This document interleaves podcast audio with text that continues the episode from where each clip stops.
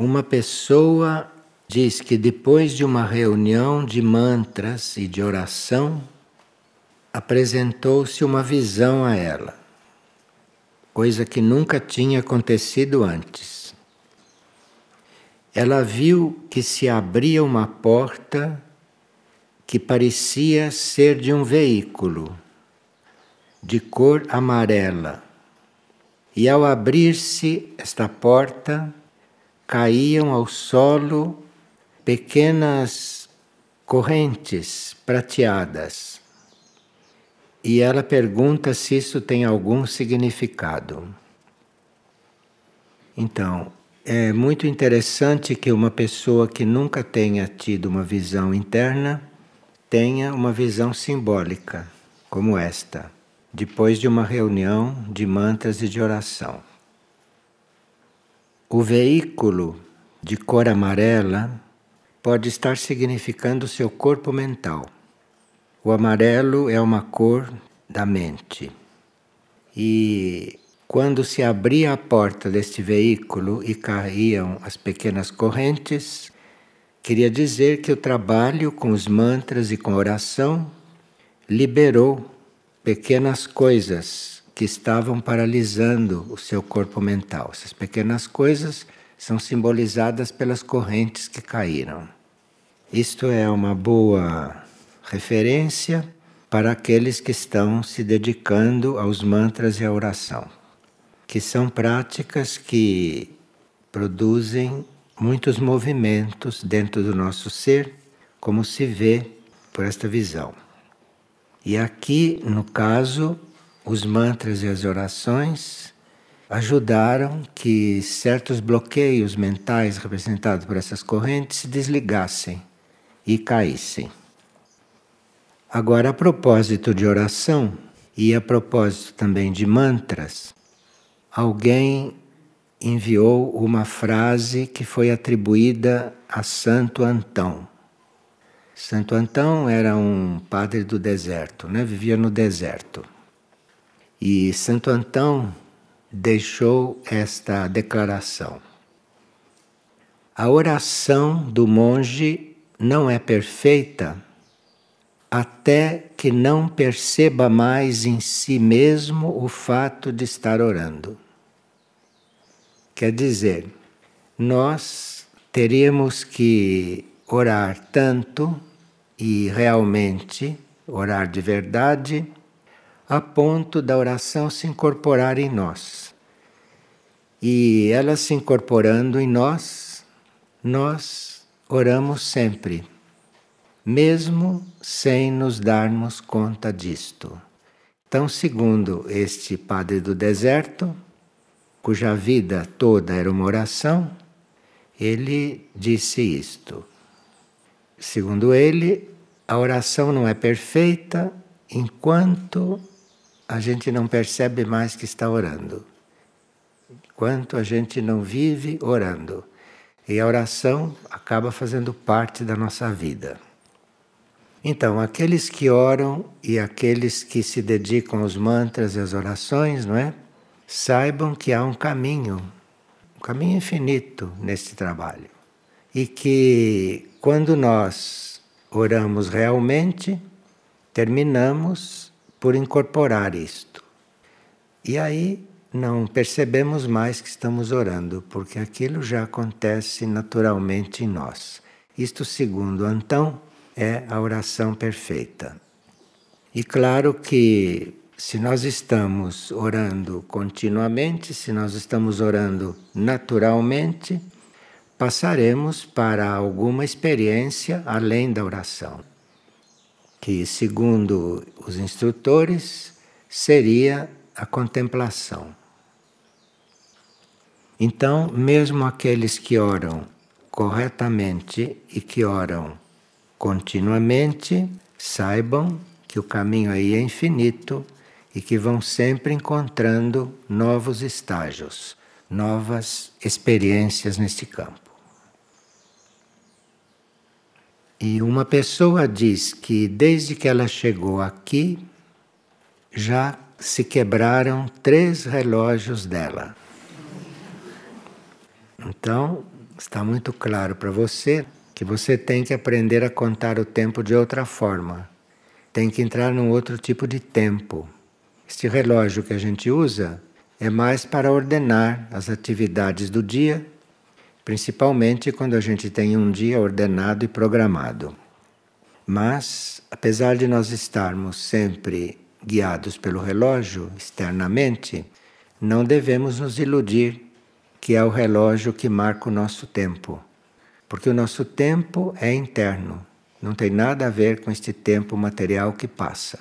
Este tempo material que passa é bom para nós nos organizarmos enquanto estamos vivendo aqui nesta terra. Mas o nosso tempo é outro.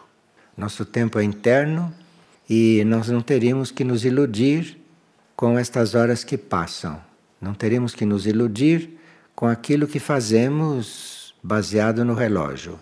Porque dentro de nós as coisas estão acontecendo num outro ritmo, estão acontecendo num outro tempo, não nesse que a gente marca no relógio. E quando nós procuramos encontrar esse outro tempo nosso lá dentro, nos liberamos muito de muitas coisas do relógio. Isto é, passamos a fazer as coisas com mais precisão, nunca mais perdemos a hora, nunca mais nos atrasamos, nunca mais fazemos as coisas mais depressa do que é necessário. Por quê? Porque estamos nos coligando com o nosso tempo interno. E o nosso tempo interno é um tempo bem mais real do que esse externo. A colaboração entre os dois tipos de tempo é muito clara.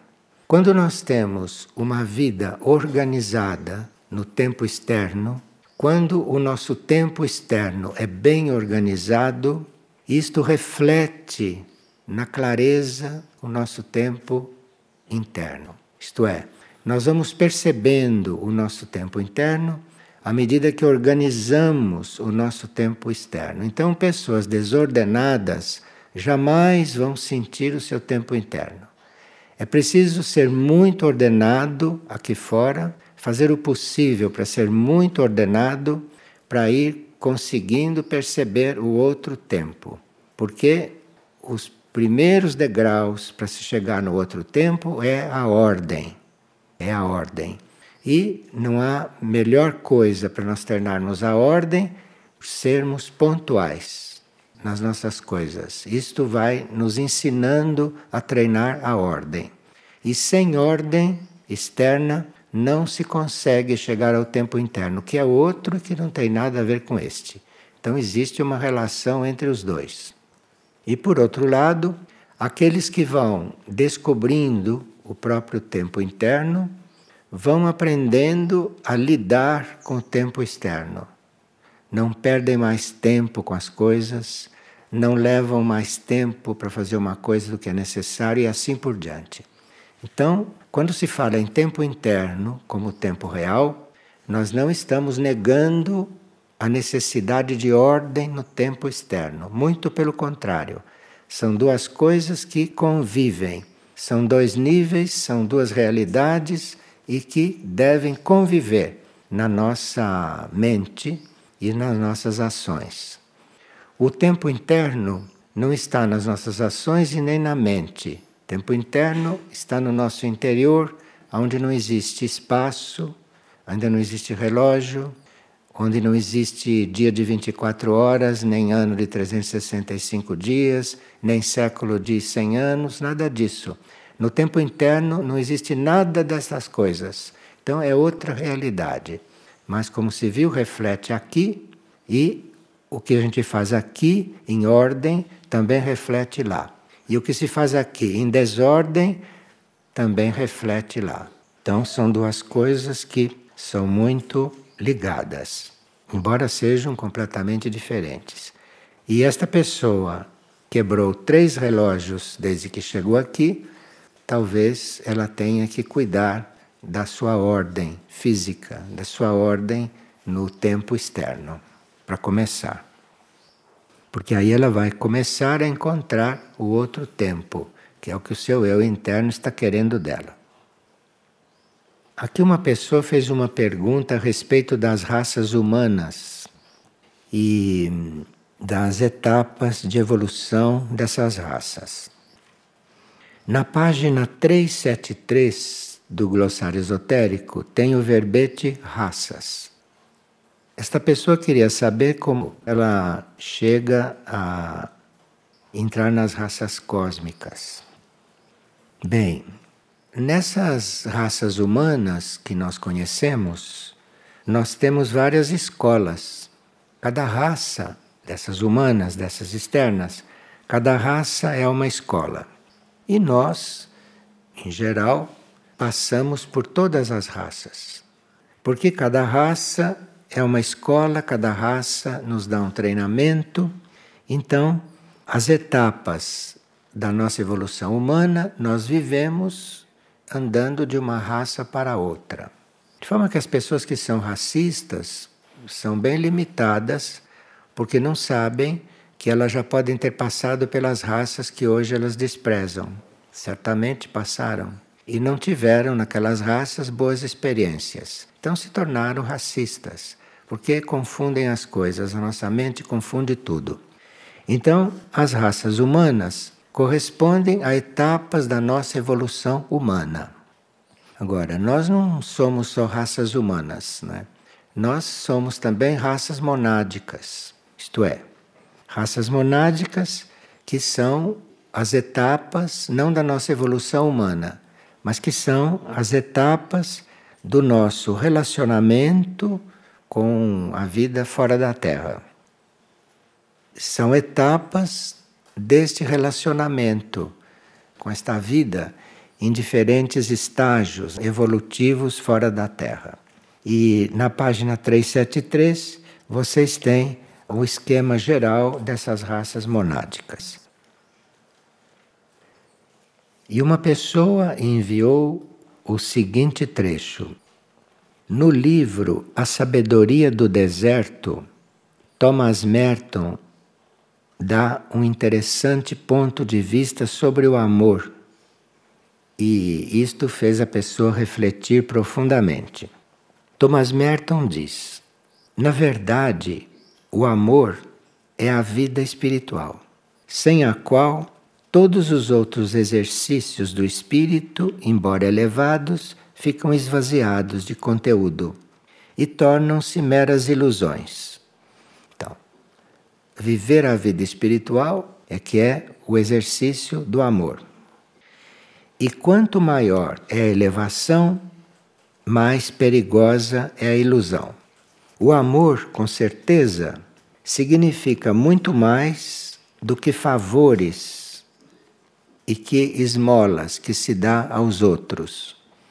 Porque quem conhece o verdadeiro amor sabe que esse amor humano que se dá aos outros é como uma esmola. Porque não adianta você dar amor assim como as pessoas dão, se elas não têm uma verdadeira ligação, um verdadeiro conhecimento do outro, para saber o que estão dando, para saber como estão dando, em que grau estão dando e assim por diante. Então, amor significa uma identificação interior e espiritual com o irmão. Então, se você não tem uma identificação interior, uma identificação espiritual com um ser, você jamais poderá amá-lo. Isto que as pessoas chamam de amor são outras coisas. Mas é preciso que haja uma identificação interior com o ser, uma identificação espiritual para você realmente conseguir transmitir este amor, realmente amar um outro.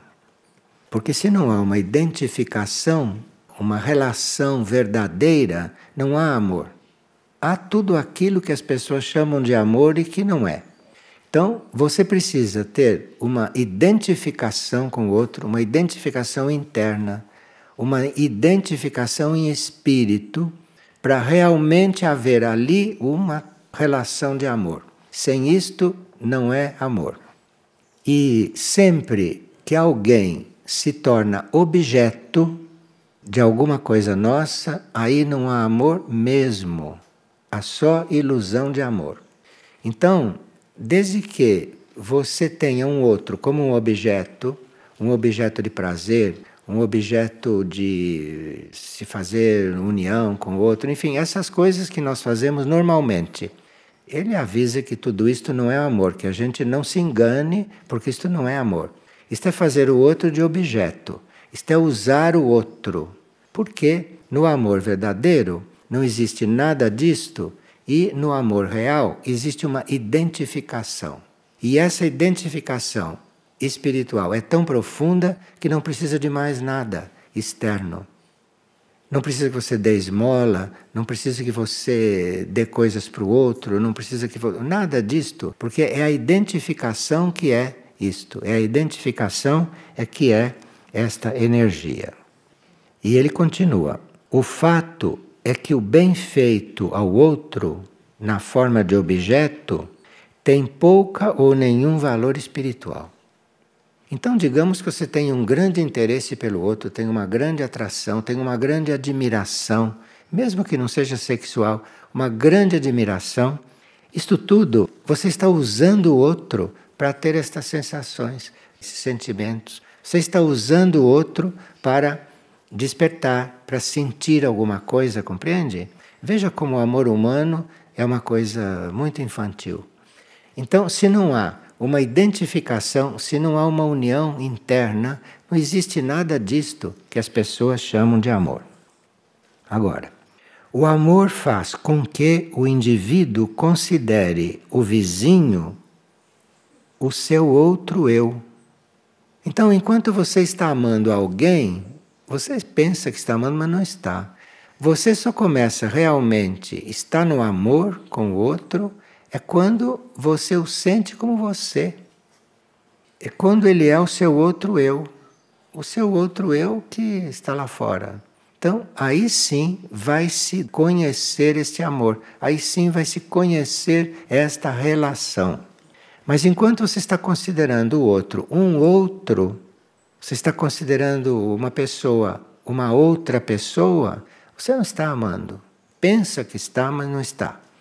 Você começa a experimentar realmente o amor quando ele é o teu outro eu. Você o sente como você realmente. Você tem um outro eu ali fora, nele.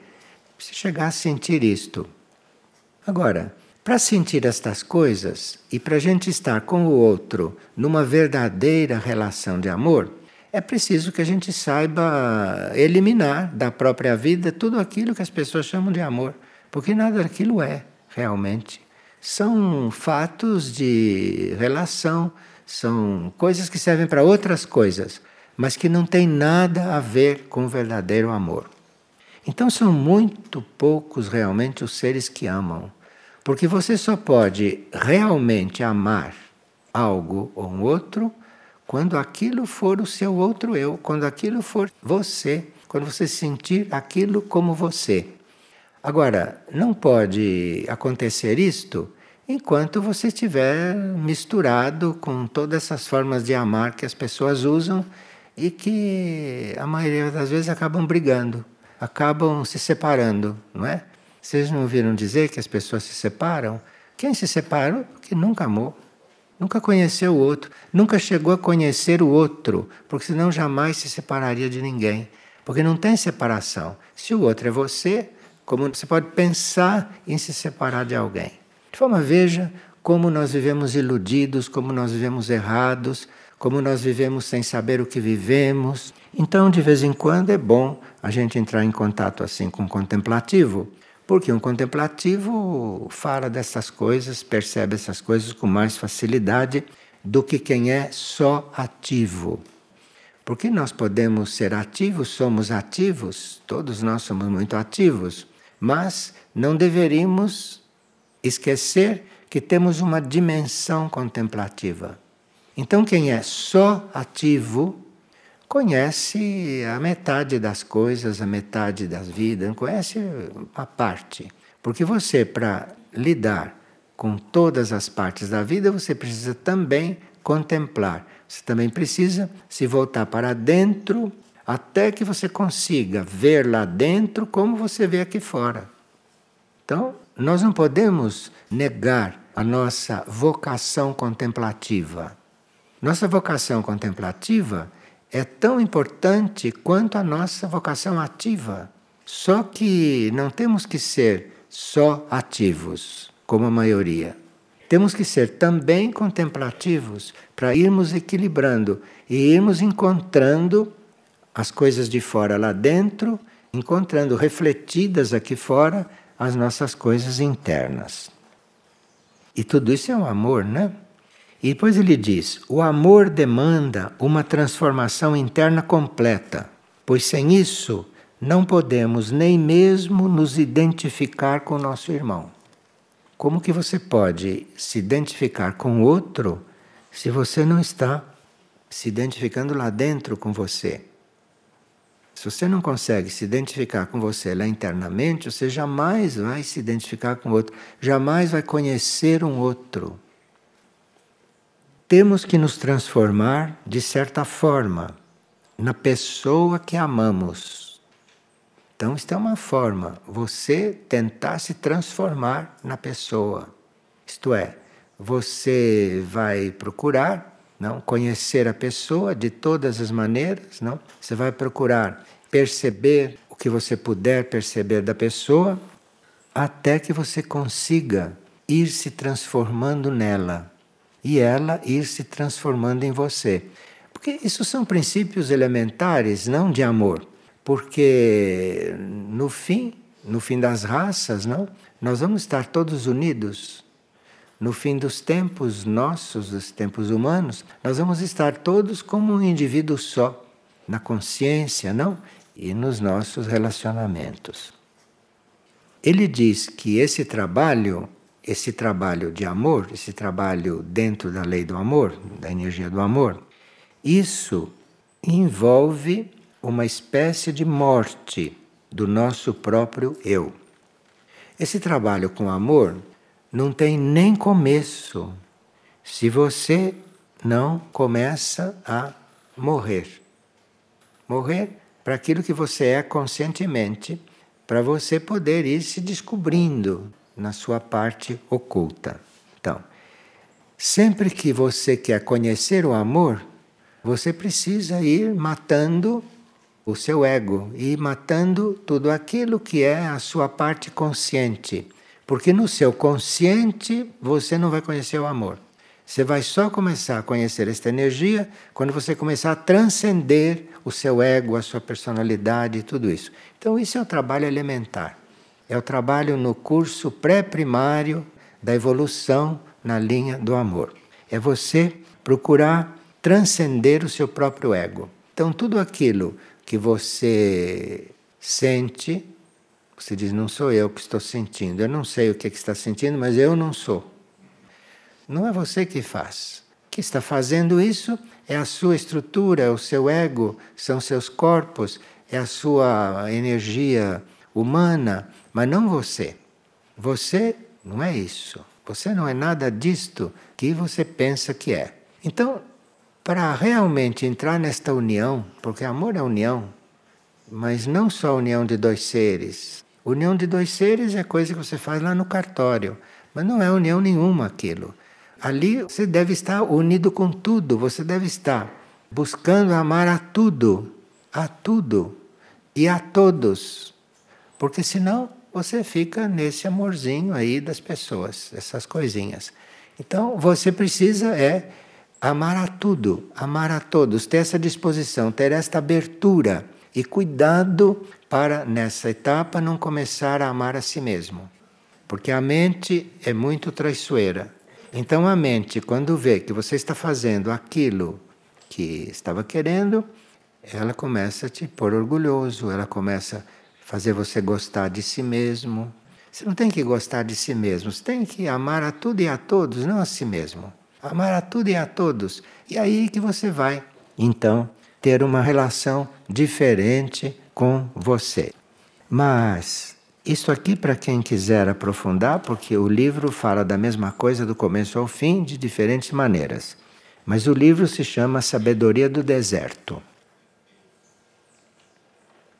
Aqui tinha uma pergunta que é o que é a caridade cósmica. O que a gente chama de caridade cósmica está muito além dessa ajuda que nós podemos prestar a alguém. O cosmos não está lidando conosco, nos ajudando. O cosmos não tem uma relação conosco assim como nós temos com os outros de querer ajudar e tudo. O cosmos tem caridade tem caridade. E esta caridade cósmica é aquilo que nós teríamos que perceber e teríamos que nos abrir para ela. Porque aí vamos conhecer a caridade. E aí podemos dar aos nossos semelhantes aquilo que o cosmos nos dá, por caridade. Agora, isso está muito além de qualquer ajuda que a gente possa estar prestando. A caridade cósmica não é uma ajuda que ele está nos dando. Nós temos que viver dentro das leis para sermos ajudados pela ordem universal, pela ordem cósmica. Mas a caridade cósmica é aquilo que não só nos ajuda, a caridade cósmica nos puxa para o alto, nos leva para o alto. Mesmo que a gente não queira ir, mesmo que a gente nem saiba o que é isto, mesmo que a gente não se interesse de ir para outros níveis, acontece que lá existe uma coisa que se chama caridade. E é isto que nos eleva. Porque imagine se o cosmos fosse nos elevar, aguardando que nós quiséssemos nos elevar. Ele nos eleva por caridade. Caridade não é pena. Caridade é isto que pega você e leva em qualquer circunstância. Isso se chama caridade cósmica. E quando nós percebemos a caridade cósmica, caridade cósmica está aí, não é que a gente nem olha para isso, nem está esperando outras coisas do cosmos, não sei o que está esperando. Mas a caridade cósmica está aí. A uma certa altura nós sentimos isto. E como sentimos? Sentimos que estamos sendo erguidos, elevados, apesar do que somos. Aqui é que a gente começa a sentir a caridade cósmica. Porque a gente pensa que é ajudado pelo alto, que é hum, salvo pelo alto, quando a gente é bom, quando a gente faz o bem, não é? A gente pensa isto. Pode ser verdade aí numa alguma dimensão, isso pode ser verdade. Mas isso não é caridade cósmica. Você sente a caridade cósmica, começa a sentir a caridade, é quando você percebe que está sendo elevado apesar do que você é, apesar do que é. E se não fosse esta realidade, se não fosse esta caridade, nós não daríamos um passo, nem nos ergueríamos um centímetro, porque o peso dos nossos erros e o peso da nossa consciência e o peso daquilo que somos não permitiria que a gente saísse do lugar dentro de uma lei evolutiva superior. E o cosmos está nos levando, o cosmos está nos puxando não para essa evolução natural, mas a obra cósmica está nos levando para uma outra evolução, para uma evolução superior. E aqui só por caridade. Então, a caridade não é isto que a gente pensa, né? porque aqui diz a, as damas da caridade são aquelas que dão esmola, que dão comida, essas coisas. Caridade não é isto, caridade é outra coisa. Caridade é você fazer algo mesmo que o indivíduo não corresponda. Aparentemente não adianta nada fazer isto porque o indivíduo não entende, não corresponde, não está à altura, não está pronto. A caridade cósmica não vê nada disso, pega você e te eleva. E aí você pode ter erros, você pode ser imperfeito, como todo mundo é, você pode ser mal. A caridade cósmica não vê nada disto. A caridade cósmica age é elevando, puxa você para cima e leva. No caso de uma pessoa. Mas existe caridade cósmica também por um planeta. Isto aqui é um planeta que vai pela caridade cósmica, não é? Com esta humanidade e com a história dele e com tudo que ele tem no seu karma planetário, é a caridade cósmica que faz isto ainda funcionar. E não só faz isto funcionar, mas é a caridade cósmica que está transformando este planeta transformando este planeta em um planeta sagrado. Quando você vê um planeta como este ser transformado num planeta sagrado, imagina o que pode acontecer conosco. Caridade cósmica pode nos transformar num ser perfeito de repente. Quando a caridade cósmica está lidando conosco, ela não tira a gente assim como se estava sendo descrito até agora, mas ela também coloca você na situação que você tinha antes de errar. Pensa que caridade, hein? Pega você e põe lá antes do erro. Para você poder fazer de novo, fazer de outra forma. Então a caridade cósmica pega você e põe lá atrás, antes de você fazer tudo o que fez. Te dá uma oportunidade de reviver diferente. Senão nós não estaríamos mais nem aqui. Porque o karma humano é muito mais negativo do que positivo. O karma humano. Mesmo quem tem bom karma, não é assim como ele pensa. O karma é mais negativo do que positivo. A nossa conta kármica. Então, é pela caridade cósmica que nós não estamos totalmente, totalmente condicionados pela lei do karma material. Pela caridade cósmica, até o karma material é eventualmente mexido pela caridade cósmica. Então isso está acima de qualquer lei, está acima de qualquer situação. Então, promove isto que nós chamamos, nas nossas palavras, de redenção. Mas não para no momento em que você tem que ser ali redimido.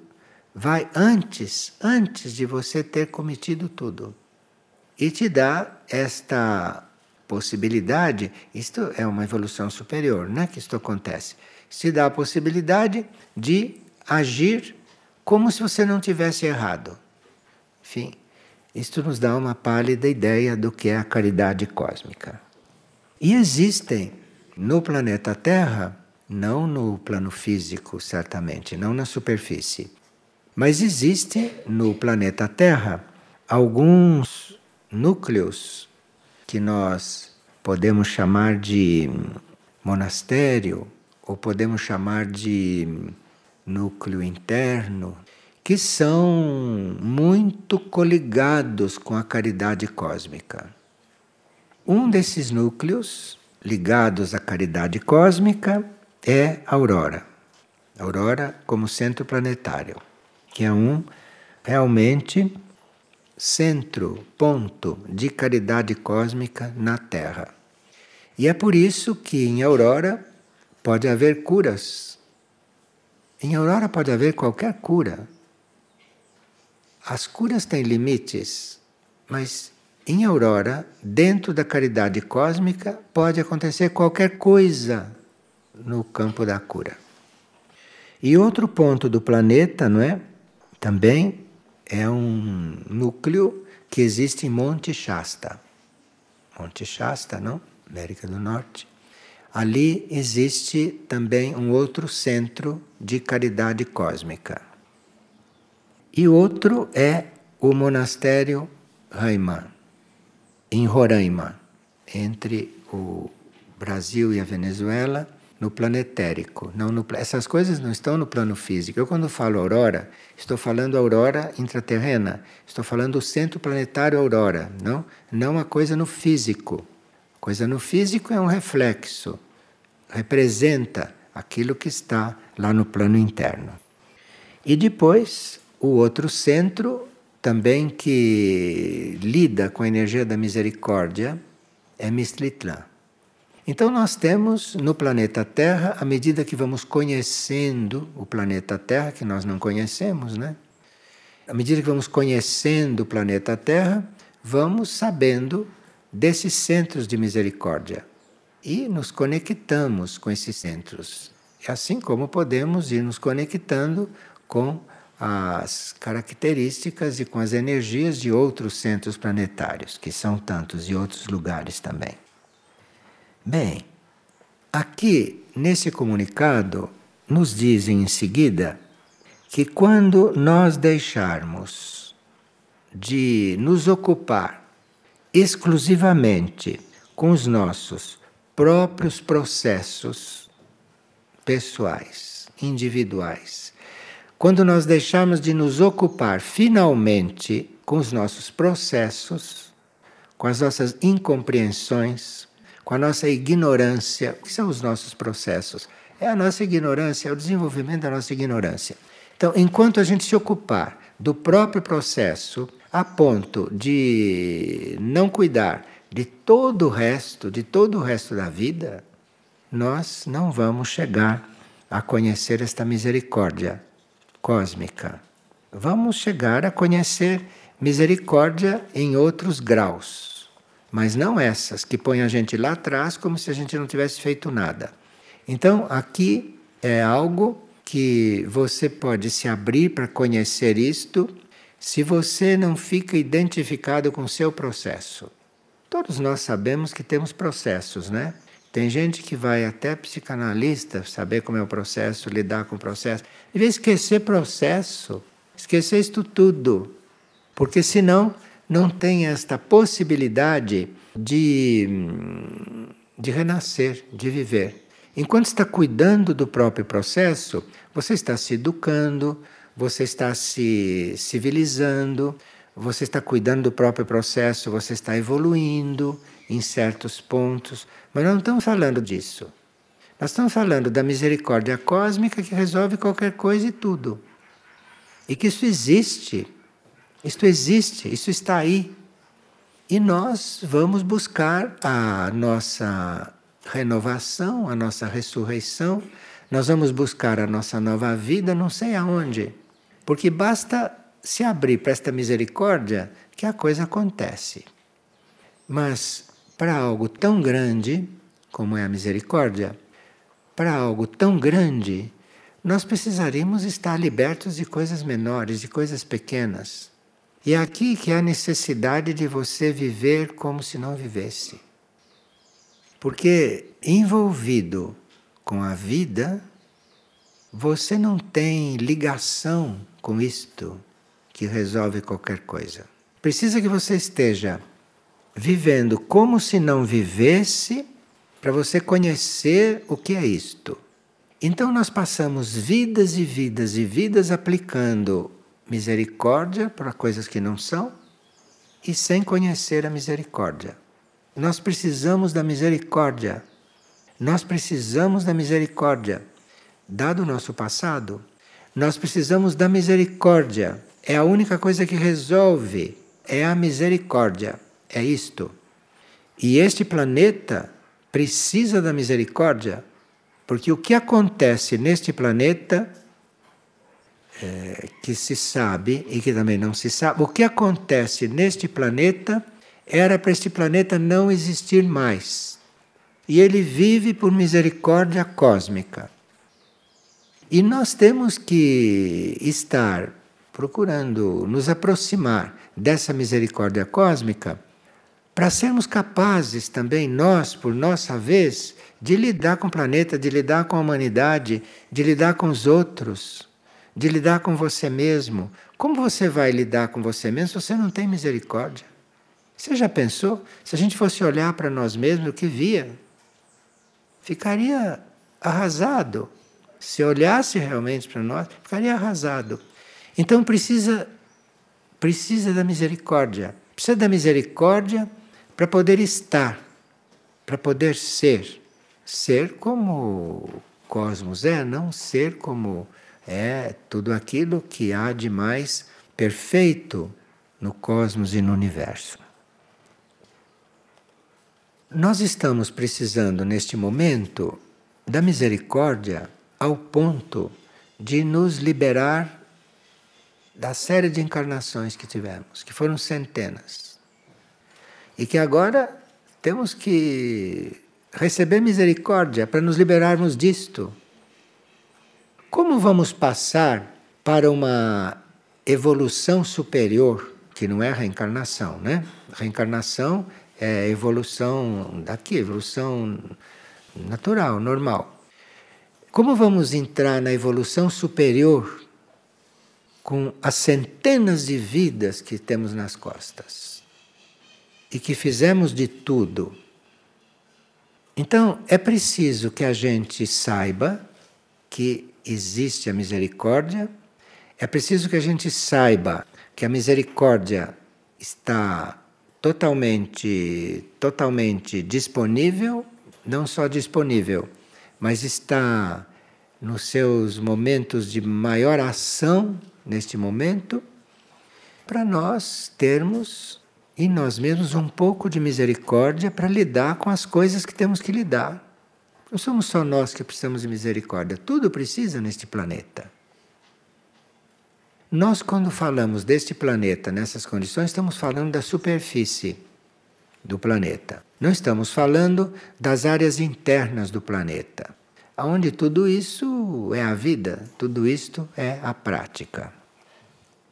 Tanto quando se fala de Aurora, de Monte Shasta, quando se fala de Mistlitlã, quando se fala de Roraima, nós estamos falando não da parte externa, concreta, terrestre, estamos falando da parte interna, da parte interior, como se estivéssemos falando do nosso ser interior, como se estivéssemos falando da nossa alma, da nossa mônada, não do nosso ser interior, do nosso ser interno. Então, caridade cósmica é algo que está aí e que nós precisamos aprender a reconhecer e aprender a usar. Mas para isso teremos que estar aqui como se não estivéssemos. Fazermos tudo o que é para ser feito aqui, viver como é para viver aqui, mas como se não estivéssemos aqui. Isso é um bom exercício. E vocês vão ver que vão fazer as coisas diferente, vão viver diferente, vão sentir diferente, vão pensar diferente, e aí vão percebendo tudo isto. Nós estamos realmente num, num momento evolutivo que temos que temos que reconhecer esta misericórdia, essa misericórdia cósmica, porque muitos de nós vão passar neste plano e nos planos internos por experiências que nunca passamos durante esta purificação, durante essa transformação da Terra. E nós temos que ter muito presente essa energia da misericórdia. Porque, mais do que nunca, naqueles momentos, a misericórdia vai ter que estar mesmo aí implantada. E nós, se possível, conscientes dela. Porque vamos precisar. Vamos precisar, mesmo porque é ela que vai nos colocar depois para recomeçar. Ela que vai nos colocar depois para refazermos um percurso de outra forma. E vai colocar o planeta também para recomeçar. Porque o que nós estamos fazendo com o planeta e o que acontecerá em matéria de reação do planeta vai precisar da misericórdia cósmica para repor o planeta no, no, num ponto de recomeçar. Enfim, se nós vamos participando destas impressões, se vamos nos dedicando a essas reflexões, nossa vida vai começar a correr diferente. Nós vamos começar a ter outras atitudes na vida. Vamos começar a ter um, uma experiência mais elevada nesta mesma vida. E não teríamos que sair desta vida, porque todos nós temos que sair desta vida um dia, não coletivamente ou em grupo ou sozinhos. Nós vamos ter que sair desta vida para entrar numa outra. E teríamos que levar para esta outra vida não os nossos hábitos desta, nem os nossos hábitos de pensamento. Porque o que a nossa mente pensa o dia inteiro, vocês podem olhar e avaliar, né? O que, que nós pensamos o dia inteiro? Então, nós teríamos que começar a trocar este pensamento, começar a, a mudar este modo de pensar. Teríamos que começar a aplicar a mente em coisas mais evoluídas, mas não mais evoluídas do ponto de vista da evolução desta Terra, mais evoluídas mesmo. Temos que estar aqui como se não estivéssemos para estarmos nos coligando com outros planos de consciência. Senão, como vamos contribuir para elevar isto aqui? Nós já estamos com a possibilidade de estarmos nos coligando com a Terra futura, de estarmos nos coligando com a humanidade futura, com nós mesmos, mas não, não nesta etapa, numa outra etapa.